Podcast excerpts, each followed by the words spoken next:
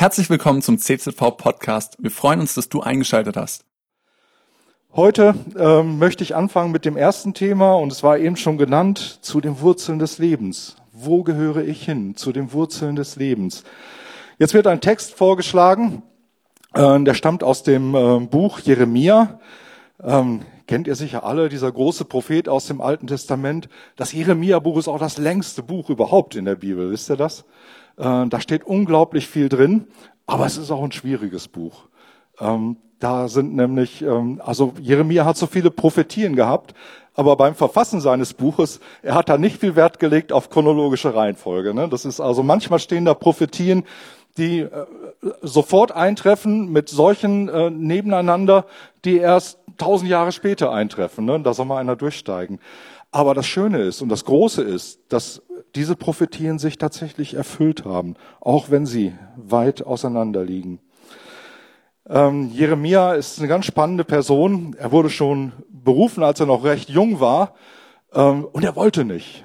Gott hat zu ihm gesprochen, er möchte ihn senden, er möchte ihn gebrauchen, aber Jeremia sagt, ach mein Herr Jahwe, ich kann noch nicht reden, ich bin ja noch so jung. Ich bin ja noch so jung.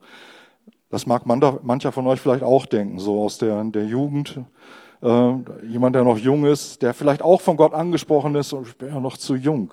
Äh, ich kann doch gar nicht. Nee, stimmt nicht. Wenn Gott dich ruft, du kannst. Ja, und wenn du ein Teenie bist und wenn du ein Kind bist und wenn Gott dir eine Berufung oder etwas aufs Herz legt, dann kannst du. Und so lässt Amen, richtig. Und so lässt Gott das auch nicht, nicht gelten, was der Jeremia sagte. Sagt, sag nicht, ich bin zu jung. Geh, wo, geh, wohin ich dich sende und rede, was ich dir befehle. Hab keine Angst vor dem Menschen, denn ich bin mit dir und beschütze dich. Das spricht Jahwe. Und wie sehr dieser Beistand nötig war, das erwies sich dann auch in der Praxis. Ähm, Jeremia, der hatte nämlich keine leichte Aufgabe. Das war ein schwerer Dienst, den er hatte, der ihm viel, viel Widerstand auch einbrachte. Das Volk war religiös gespalten. Seit König Manasse, der schon bevor Jeremia dann in den Dienst ging, ähm, König war, da hatte sich im Südreich die Verehrung fremder Götter breit gemacht. Und Demgegenüber standen Führer wie der König Josia zum Beispiel, der das Volk zur Verehrung des äh, Gottes Israel zurückbringen wollte, aber er hatte keinen Erfolg damit. Es hat nicht funktioniert. Die Leute wollten nicht. Die Reformen scheiterten und die Menschen scherten sich weiterhin überhaupt nicht um Gott.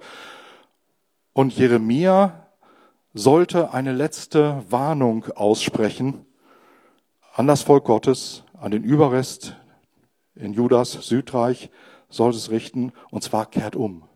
Kehrt um, steht da. Kehrt um, wendet euch wieder eurem Gott zu.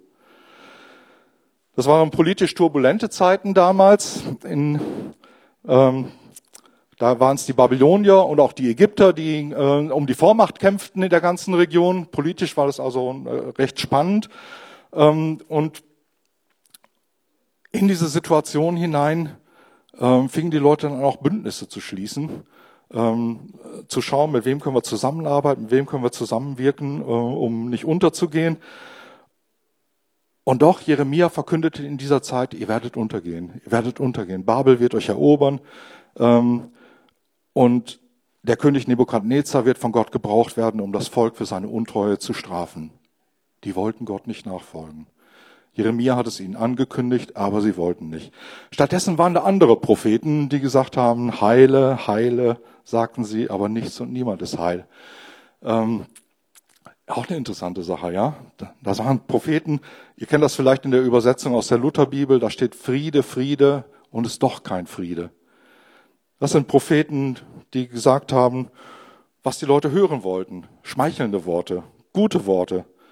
Äh, dass es Gaukeleien sind, das erkennt man dann in solchen Fällen manchmal viel zu spät.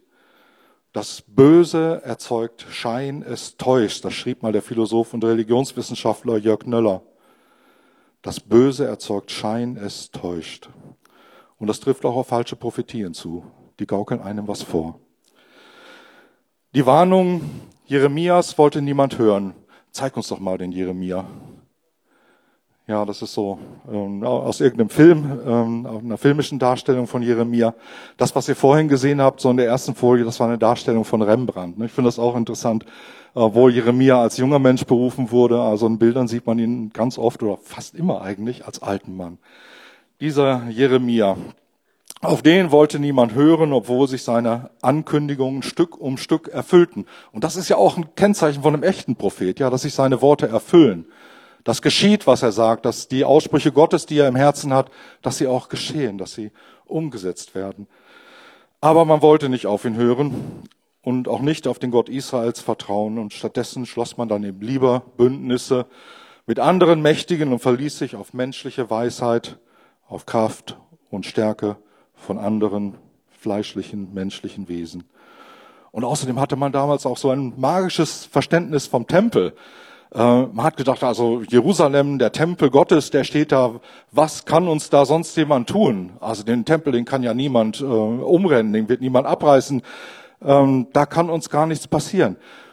Doch worauf sich die Leute verließen, war eine falsche Sicherheit, eine trügerische Sicherheit. Das alles führte zu einem falschen, trügerischen Gefühl, das die Leute eben in Sicherheit wog. Und Jeremia, der das alles anprangerte, wurde bedroht, vor Gericht gestellt, in Fesseln gelegt, öffentlich gedemütigt, in den Schlamm einer Zisterne geworfen und so weiter. So steht das ungefähr in, den, in der Einleitung zum, äh, zum Jeremia-Buch in meiner Bibel. Und dennoch, obwohl all diese Dinge ihm geschahen, hörte er nicht auf, schonungslos den Zustand von Gottes Volk aufzudecken. Er hielt den Menschen quasi einen Spiegel vor, aber sie wollten nicht hineinschauen. Das gefiel ihnen nicht, was Jeremia dort sagte.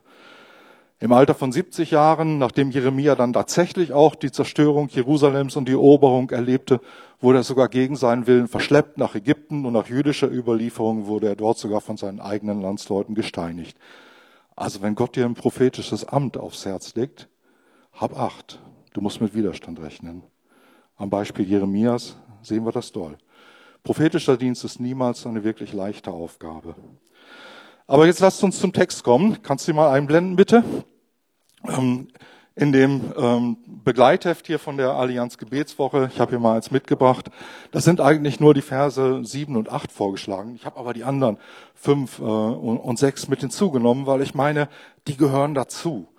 Ähm, weil so erschließt sich eigentlich das, das wirkliche Gewicht von dem, was Jeremia hier sagen will, erst so richtig. Also man braucht das Ganze. Da heißt es, so spricht Jahwe, verflucht ist der Mann, der auf Menschen vertraut, der sich auf Menschenkraft verlässt und sein Herz von Jahwe abkehrt. Er ist wie ein kahler Strauch in der Steppe, der vergeblich auf Regen hofft. Er steht auf dürrem Wüstenboden im salzigen Land, wo niemand wohnt. Gesegnet ist der Mann, der auf Jahwe vertraut, dessen Hoffnung Jahwe ist. Der ist wie ein Baum, der an Wasser steht und seine Wurzeln zum Bach hinstreckt. Er hat nichts zu fürchten, wenn Hitze kommt. Seine Blätter bleiben grün und frisch. Ihm ist nicht bange vor dem Dürrejahr und er trägt immer seine Frucht. Zwei Szenarien werden hier in Bilder gestellt. Zum einen eben das Bild eines kahlen, fruchtlosen Strauches in einer dürren, unwirtlichen Umgebung. Und dann das andere Bild, dieser fruchtbare Baum mit guten Wurzeln an einem Bach mit frischem Wasser. Kontrastreich, ja. Was für ein Kontrast. Aber dieses doppelte Bild, das lebt eben von diesem Gegensatz. Und ich bin sicher, dass die Zuhörer damals das auch ganz gut verstanden. Die kannten ja die Wüste. Die kannten diese salzigen Ufer des Toten Meeres, wo nichts gedeiht, wo selbst ein Dornstrauch ums Überleben kämpfen muss. Und sie kannten auch diese fruchtbaren Ebenen oder die fruchtbaren Ufer am Jordan, wo eben alles wuchs, wo frisches Gras war, wo Bäume war, wo, wo, wo Gewächse waren, die wirklich Frucht hervorbrachten. Das kannten sie. Und die Leute verstanden dieses Bild, denke ich, sehr gut. Ähm, was vielleicht manchem auch aufgefallen ist bei diesem Text aus dem Jeremia-Buch, das ist diese Parallele aus dem ersten Psalm. Ja, da wird uns ja was ganz Ähnliches gesagt, wo ähm, ich lese es einfach hier mal vor: Wohl dem, der nicht ähm, wandelt im Rat der Gottlosen, noch tritt auf dem Weg der Sünder, noch sitzt, wo die Spötter sitzen, sondern hat Lust am Gesetz des Herrn und sinnt über seinem Gesetz Tag und Nacht. Der ist wie der ist wie ein Baum gepflanzt an den Wasserbächen der seine Frucht bringt zu seiner Zeit und seine Blätter verwelken nicht. Und im zweiten Teil wird eben das Gegenteil beschrieben, dem Mann, der nicht auf Gottes Gebote hört.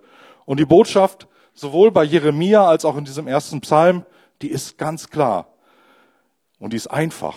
Wer sich auf menschliche Weisheit und Stärke verlässt und sie für hilfreicher und wichtiger hält als Gott, der schneidet sich selbst von der Quelle des Lebens ab. Schauen wir uns doch mal diese beiden kontrastreichen Bilder nochmal an.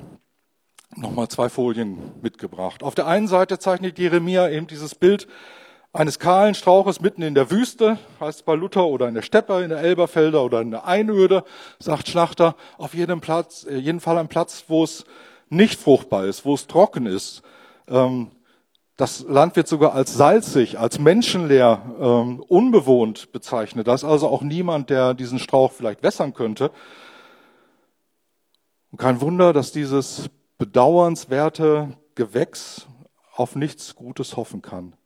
Jeremia vergleicht dann auch diesen dürren und von aller Hoffnung verlassenen Strauch mit einem Mann, der sein Vertrauen auf Menschen und auf deren Kraft legt und nicht auf Gott. Das heißt nicht, dass Vertrauen in Menschen grundsätzlich schlecht ist. Ne? Wir brauchen das ja alle. Ne? Also wo kämen wir denn hin, wenn wir nicht mehr unserem Ehepartner, unserem Kollegen, äh, unserer Bank, unserer Versicherung, unserem Verkäufern und unserem Nachbarn vertrauen könnten? Nein, Vertrauen im Menschen ist schon wichtig. Das will ich damit sagen. Äh, nicht, äh, ja, ich will damit sagen, dass es wichtig ist und nicht sagen, dass es schlecht ist, im Menschen zu vertrauen. Nein, das ist gut. Wir brauchen das. Aber aber es darf nicht das alles und allein Entscheidende sein. Wenn dieses Vertrauen in Gott fehlt, dann fehlt uns etwas ganz Entscheidendes. Und so geht es auch diesem, diesem Mann oder diesem, äh, ja, diesem Mann kann ich sagen, den äh, Jeremia hier mit einem Strauch vergleicht. Dieser Mann kehrt gleichzeitig Gott den Rücken. Und ich glaube, das ist sein größter Fehler. Also nicht anderen zu vertrauen ist schlecht, aber gleichzeitig Gott nicht zu vertrauen, Gott abzulehnen und nur auf Menschen zu bauen, das ist schlecht. Und so einer hat wirklich nichts, worauf er hoffen kann, sagt Jeremia. Er ist verflucht, steht da sogar, und hat keine Aussicht auf eine lohnende Zukunft. Und das ist auch ein Ausdruck von Fruchtlosigkeit, denke ich. Ein dürrer Strauch bringt genauso wenig Frucht wie ein Mensch, der nicht in Gott, der Quelle des Lebens, verwurzelt ist. Das zweite Bild wollen wir uns auch anschauen. Das zweite Bild ist das eines sattgrünen, immer fruchttragenden Baumes an einem Bach, der kräftige Wurzeln hat, die er nach dem Wasser ausstreckt. Sind die Wurzeln dann noch zu sehen oder ist das verschwunden in dem Bild? Ich habe diese PowerPoint mit einem anderen Programm gemacht. Das funktioniert vielleicht nicht ganz. Also eigentlich sollte hier unten jetzt noch richtig kräftige Wurzeln sehen und schön, schön Wasser, äh, ein Wassersee. Ähm, aber ihr, ihr habt das Bild ja noch im Kopf, wie es eigentlich aussehen soll. Ja, also da ist ein Baum, dem scheint es richtig gut zu gehen. Und selbst wenn Stürme kommen und wenn die Sonne brennt, das macht ihm nichts aus. Das ist ein furchtloser Baum, der sich nicht fürchtet, selbst Hitze und Dürre nicht erschrecken können, weil er tief verwurzelt ist und weiß, die Quelle seiner Kraft, mit der ist er verbunden. Und ihm vergleicht Jeremia dann mit einem Mann, der seine Zuversicht und Hoffnung auf den Allmächtigen setzt, auf Gott setzt, weil er ihm vertraut. So ein Mann ist gesegnet, sagt Jeremia. So ein Mann ist gesegnet. Das ist ein krasses, kontrastreiches Bild. Da mag man sich vielleicht eine Frage stellen. Ist das jetzt vielleicht ein wenig zu viel Schwarz-Weiß-Malerei? Kann man das wirklich so platt sagen? Geht es nicht auch Menschen, die nicht mit Gott unterwegs sind, gut? Ist es nicht so, dass da auch Menschen sind, die sich einen Teufel um Gott scheren und führen trotzdem ein luxuriöses Leben äh, und leiden keinen Mangel? Gibt es sie nicht auch? Es gibt auch genügend Leute, denen Gott herzlich egal ist und die das Leben trotzdem in aller Fülle genießen. Kann man sich auch ohne Vertrauen in Gott oder Jesus ein, ein glückliches und zufriedenes Dasein vorstellen? Und wenn man dann noch an die denkt, die Gott vielleicht von Herzen lieben, die mit ihm unterwegs sind und trotzdem von Armut, Leid und Krankheit geplagt werden? Hat sich der Jeremia der vielleicht geirrt? Stimmt das gar nicht, was er uns da sagen will? Ist es vielleicht besser, so zu leben, als würde es Gott und seine Gebote gar nicht geben? Geht das nicht auch? Im Psalm 73, da plagt dem Psalmsichter Asaf, plagen ganz ähnliche Gedanken. Können wir die mal einblenden? Der Asaf, ihr kennt den Psalm wahrscheinlich. Asam sagt, als ich sah, wie gut es den Gottlosen ging, da wurde ich selber auf die Maulhelden neidisch. Sie leiden keine Qualen, sie sind gesund und wohlgenährt, sie sind frei von den Lasten gewöhnlicher Menschen und werden nicht mit anderen geplagt. Darum tragen sie ihren Stolz wie eine Kette am Hals, Gewalt umhüllt sie wie ein Gewand, und aus dem Fett glotzt die Auge hervor. Einbildung überfluten ihr Herz. Höhnisch und boshaft reden sie, setzen zynisch Menschen unter Druck. Sie reißen ihr Maul bis zum Himmel auf, ihre Zunge verschont nichts auf der Erde. Darum läuft selbst Gottes Volk ihnen nach und lauscht begierig auf ihr Geschwätz. Gott merkt ja doch nichts, sagen sie. Wie will der Höchste das wissen? Ja, das sind die, die Gott verachten. Ungestört mehren sie ihre Macht. Ganz umsonst hielt ich mein Herz rein und wusch in Unschuld meine Hände. Hast du auch schon mal so gedacht?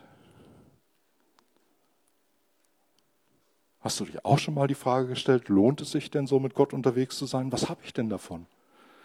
Den anderen, die ohne Gott unterwegs sind, denen geht's doch auch gut. Was nimmt der Asaf hier wahr? Und er spricht hier nicht von Menschen, die, die Gott gar nicht kennen, sondern er spricht von Menschen, die wohl um Gott wissen, aber denen das egal ist, denen Gott egal ist. Ich finde, das sind schwierige Dinge, schwierige Gedanken, die Asaf uns da nennt. Ähm, es lohnt sich, da einfach mal kurz in sich zu gehen und sagen, ja, was bedeutet das für mich? Gibt es eine Antwort darauf? Ich will versuchen, eine Antwort äh, zu geben, obwohl ich weiß, dass es ein Wagnis ist, weil es ein schwieriges Thema ist. Jesus sagt uns in der Bergpredigt in Matthäus 5 ähm, etwas ganz Spannendes. Er sagt, der Vater im Himmel lässt seine Sonne aufgehen über Böse und Gute und lässt regnen über Gerechte und Ungerechte. Matthäus 5, Vers 45. Und dass Gott sogar gütig gegen die Undankbaren und gegen die Bösen ist, das lesen wir auch in der Parallelstelle im Lukasevangelium, wo dann auch Teile aus der Bergpredigt wiedergegeben sind. Da sagt Gott das ebenso. Er ist gütig gegen die Undankbaren und Bösen. So lehrt es uns Jesus. Anscheinend macht Gott hier keinen Unterschied. Wenn die Sonne scheint, dann scheint sie über den Gerechten und über den Ungerechten. Und wenn es regnet, dann fällt der Regen auf alles Land für alle Menschen. Tatsächlich gibt es auch in der Wüste Regenzeiten. Da kann sich selbst ein ödes Land dann plötzlich in ein ganz fruchtbares Land, in eine fruchtbare Fläche verwandeln, in ein blühendes Paradies sogar. Ähm, wer das noch nicht selber erlebt hat, der kennt das zumindest aus, ähm, ähm, aus Dokumentationen aus dem Fernsehen, hat man sicher schon gesehen. Ne? Wenn so Land, wo alles trocken ist und öde ist, und da kommt der Regen und plötzlich fängt alles an zu, zu blühen, hat man vielleicht sogar eine Blüten, äh, eine riesige Blütenfläche. Plötzlich gibt es vielleicht sogar Seen da, Tiere kommen, äh, die sich am Wasser stillen, die ihren Hunger dort stillen und alles erscheint üppig und grün und alles scheint so richtig paradiesisch zu sein. Aber dieser Eindruck täuscht. Es ist nämlich nur ein Paradies auf Zeit. Wenn zum Beispiel in der israelischen Negev-Wüste dann plötzlich der heiße Ostwind kommt, dann dauert es vielleicht nur Stunden, manchmal auch Tage, und dann ist alles weg. Alles ist verdorrt. Alles, das, was so üppig und paradiesisch aussah, ist vergangen. Es ist eben doch eine Wüste, auch wenn es temporär so gut aussah. Und bald ist nichts mehr von dieser paradiesischen Pracht, von dieser zeitlichen Pracht zu sehen. Und so erkennt das auch der Psalmist, der Asaf, er schreibt dann, da dachte ich nach, um das zu begreifen, und es war eine große Mühe für mich, bis ich in Gottes Heiligtum ging und dort ihr Ende bedachte. Wie plötzlich waren sie vor Entsetzen erstarrt. Sie alle nahmen ein Ende mit Schrecken. Ja, auf der einen Seite erweist Gott allen Menschen seine Güte. Und manchen, die sich nichts oder auch nur wenig aus ihm machen, geht es äußerlich, zeitlich richtig gut. Das sagt aber noch gar nichts über ihren Herzenszustand. Wie es in ihrem Herzen aussieht, Das kann man aus dem nicht erkennen. Äußeres Wohlergehen und innere Leere, die können nämlich sehr gut Hand in Hand gehen. Das funktioniert. Und es soll selbst Christen geben, die diesen Zustand kennen, wo etwas anderes als Gott den ersten Platz im Leben einnimmt.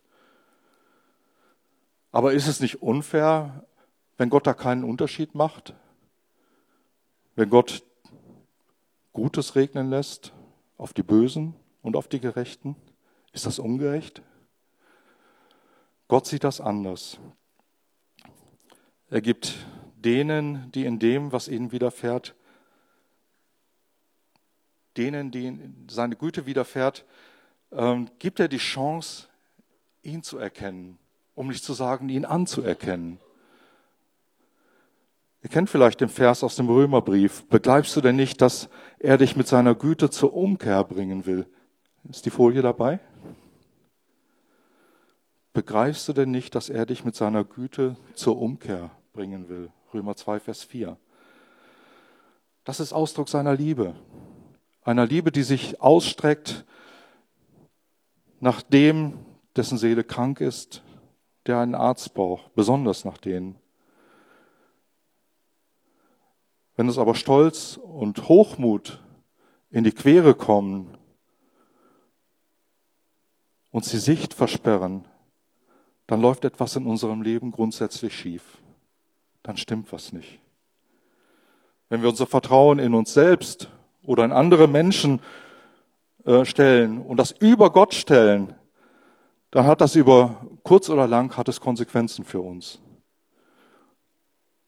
Wenn wir auf unsere Kraft und auf unsere Möglichkeiten nur auf die schauen und darauf mehr Wert legen als auf Gott und was er kann, äh, dann misstrauen wir Gott. Dann glauben wir ihm nicht. Dann ehren wir ihn auch nicht. Dann befinden wir uns in einer Wüstensituation, auch wenn um uns herum temporär alles wunderbar schön zu blühen scheint. Aber das Leben wird dann zur Illusion. Ich frage dich einfach, worauf setzt du denn dein Vertrauen? Setzt du dein Vertrauen vielleicht in eine gute Altersversorgung?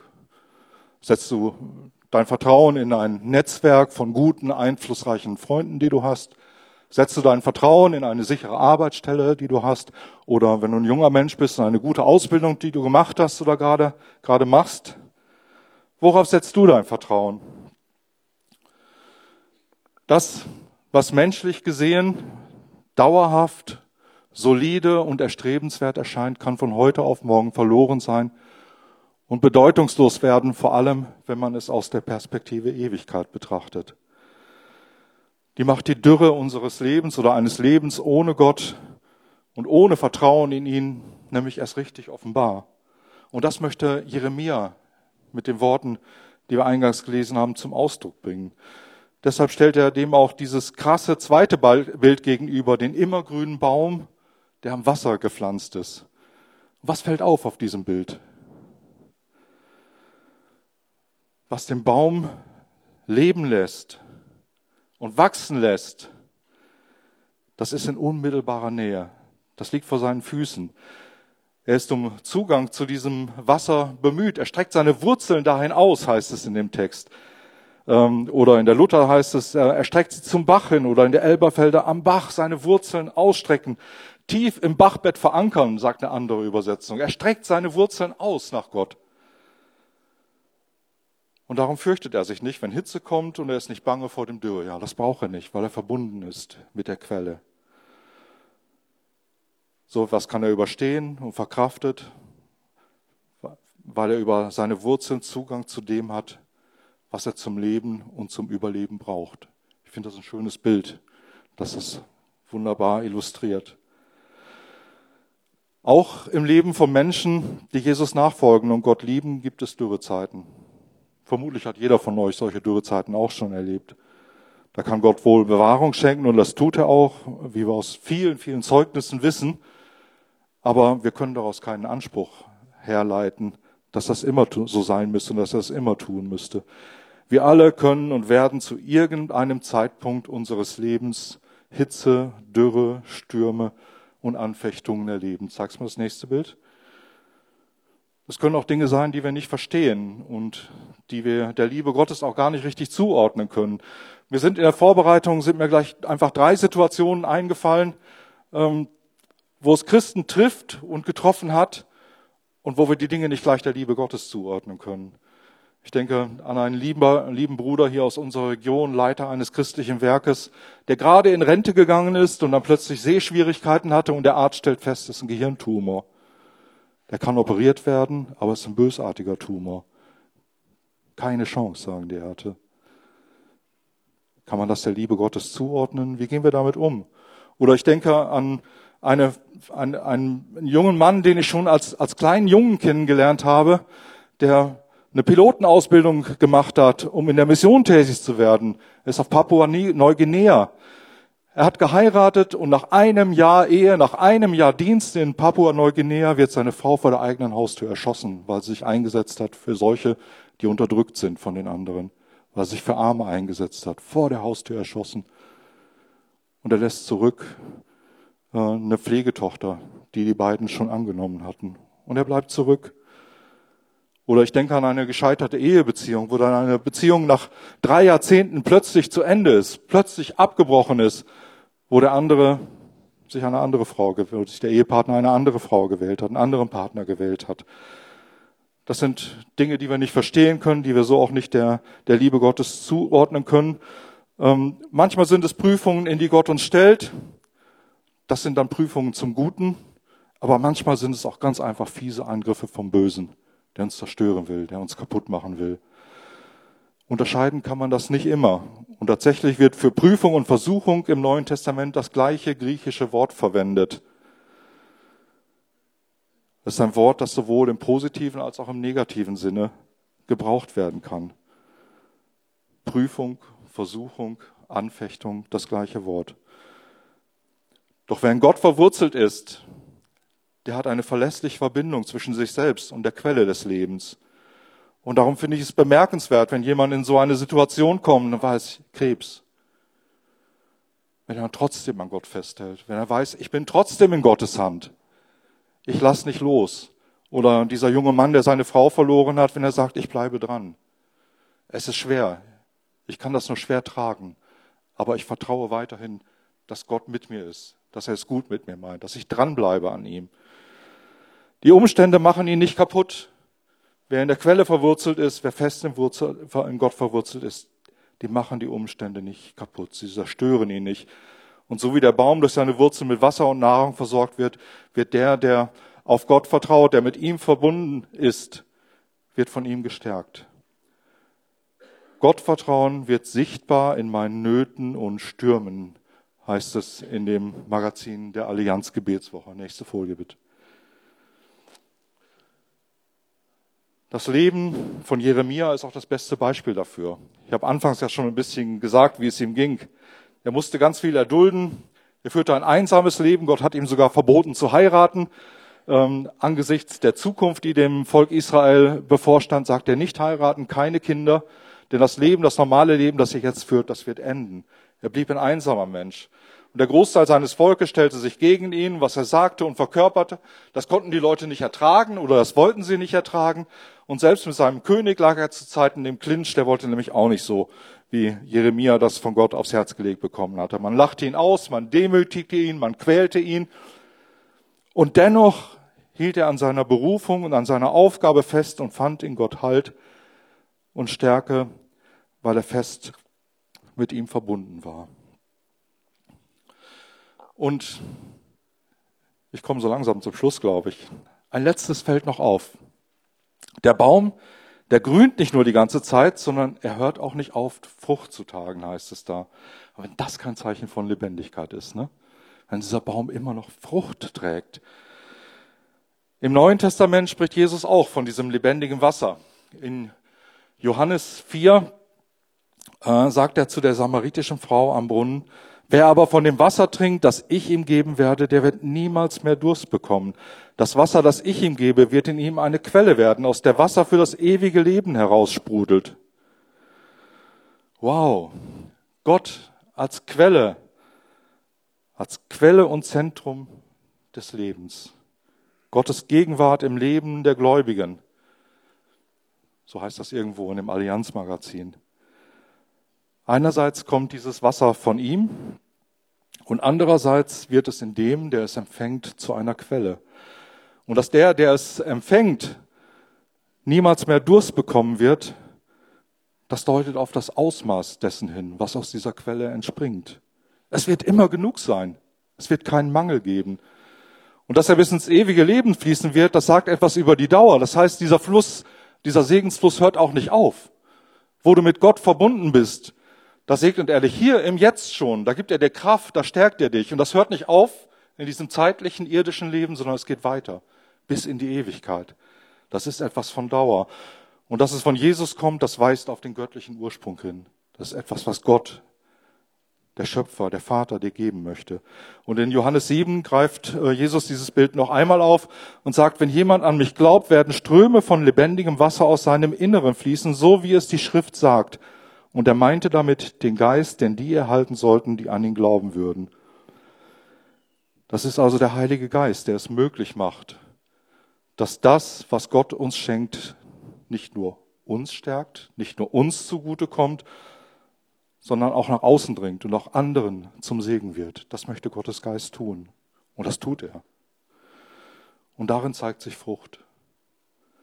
Die Frucht, die der Geist wachsen lässt, ist Liebe, Freude, Frieden, Geduld, Freundlichkeit, Güte, Sanftmut und Selbstbeherrschung, heißt es im Galaterbrief, Galater 5, Vers 22 und 23, kennt ihr sicher.